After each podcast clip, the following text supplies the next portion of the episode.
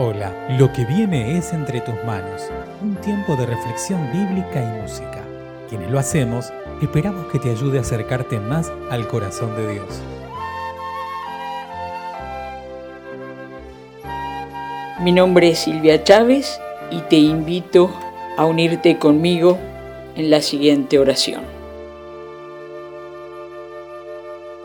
Dios y Padre, abre nuestro entendimiento y nuestro corazón para que podamos ver lo que tienes para decirnos en el día de hoy y ponerlo por obra. En el nombre de Jesús, tu Hijo, el resucitado, oramos. Amén. Que nuestro corazón y nuestras voces alaben al único Señor y Dios que conocemos en Jesús de Nazaret, el Cristo.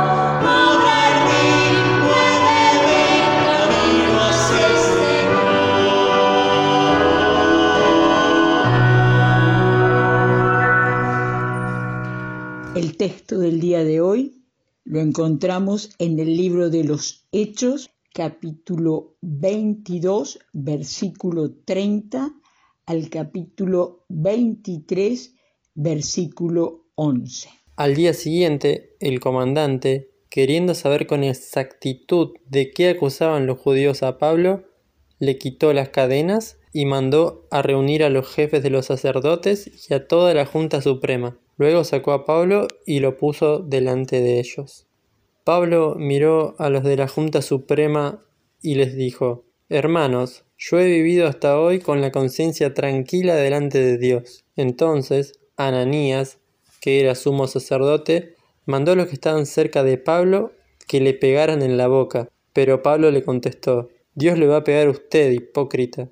Si usted está sentado ahí para juzgarme según la ley, ¿Por qué contra la ley manda que me peguen? Los que estaban presentes le dijeron, ¿Así insultas al sumo sacerdote de Dios? Pablo dijo, Hermanos, yo no sabía que fuera el sumo sacerdote, pues en la escritura dice, No maldigas al que gobierna a tu pueblo. Luego, dándose cuenta de que algunos de la junta eran del partido saduceo y otros del partido fariseo, dijo Pablo en voz alta, Hermanos, yo soy fariseo de familia de fariseos y se me está juzgando porque espero la resurrección de los muertos. En cuanto Pablo dijo esto, los fariseos y los saduceos comenzaron a discutir entre sí y se dividió la reunión, porque los saduceos decían, porque los saduceos dicen que los muertos no resucitan y que no hay ángeles ni espíritus. En cambio, los fariseos creen en todas esas cosas.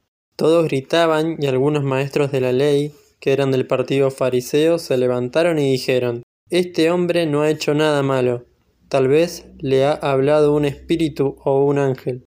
Como el alboroto era cada vez mayor, el comandante tuvo miedo de que le hicieran pedazos a Pablo, por lo cual mandó a llamar a unos soldados para sacarlo de allí y llevarlo otra vez al cuartel. A la noche siguiente, el Señor se le apareció a Pablo y le dijo, Ánimo, Pablo, porque así como has dado testimonio de mí aquí en Jerusalén, así tendrás que darlo también en Roma.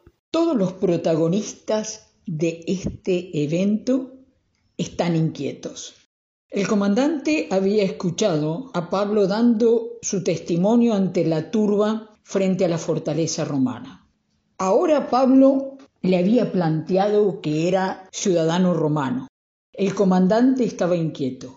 Quería saber de qué lo acusaban.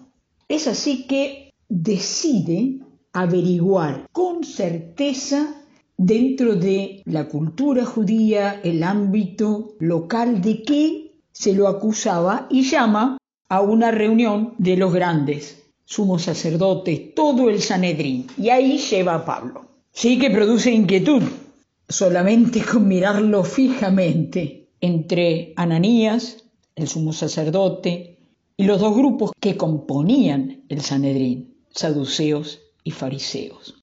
Interesante que Pablo se dirige ante ellos como hermanos y es una afirmación muy sencilla la que inquieta hasta tal punto que violenta al sumo sacerdote Ananías. ¿Qué es lo que dice?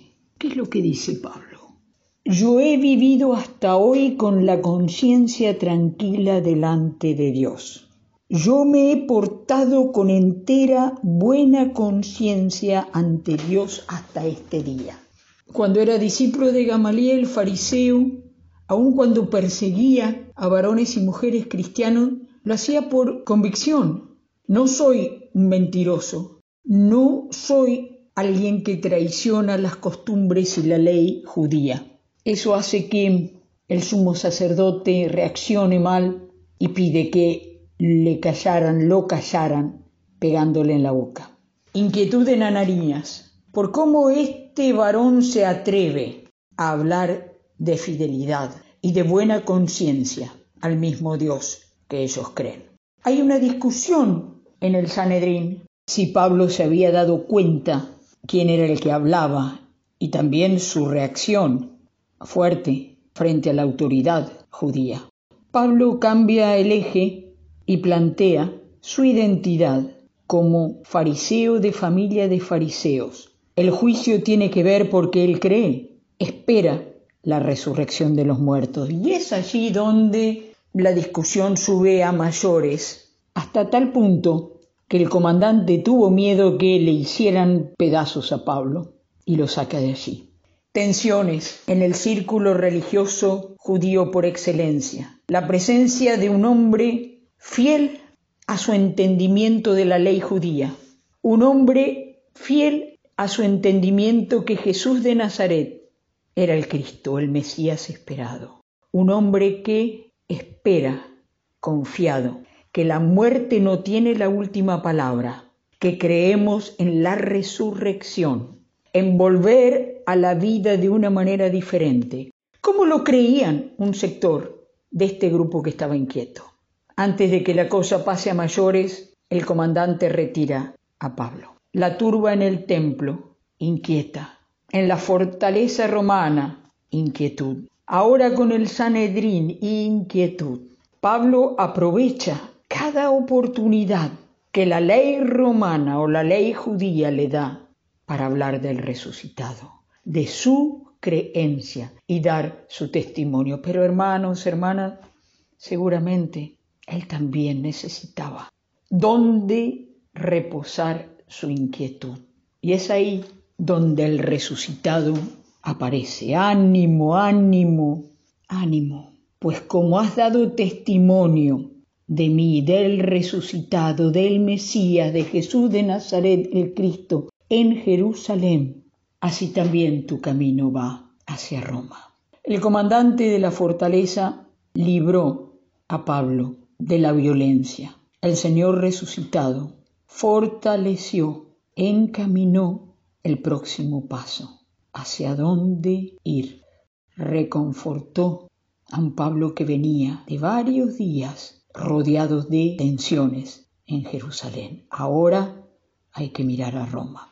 Hermanos, hermanas, el contexto en última instancia no define nuestra vida, la condiciona. Es la perspectiva del llamado, del reino, del Dios de Jesucristo, la que orienta aquí, de este lado de la historia. Es la que define, es la que da propósito de hacia dónde ir y nos da esperanza de vida nueva. Aquí, en el mientras tanto, y cuando el Señor, el resucitado, complete su tarea a su regreso, mientras tanto esperamos, confiamos en su palabra, en la presencia del resucitado, en medio de las inquietudes que el contexto, que la familia, que el trabajo nos presenta. Nuestra mirada va más allá, como la de Pablo. Que la palabra de Dios, que la presencia del Espíritu te anime, como a Pablo, a dar testimonio donde estés y estar abierto a nuevos rumbos, nuevos lugares, hasta lo último de la tierra. Gracias por escuchar Entre tus manos, un audio podcast realizado por la Iglesia Evangélica Metodista de Bernal.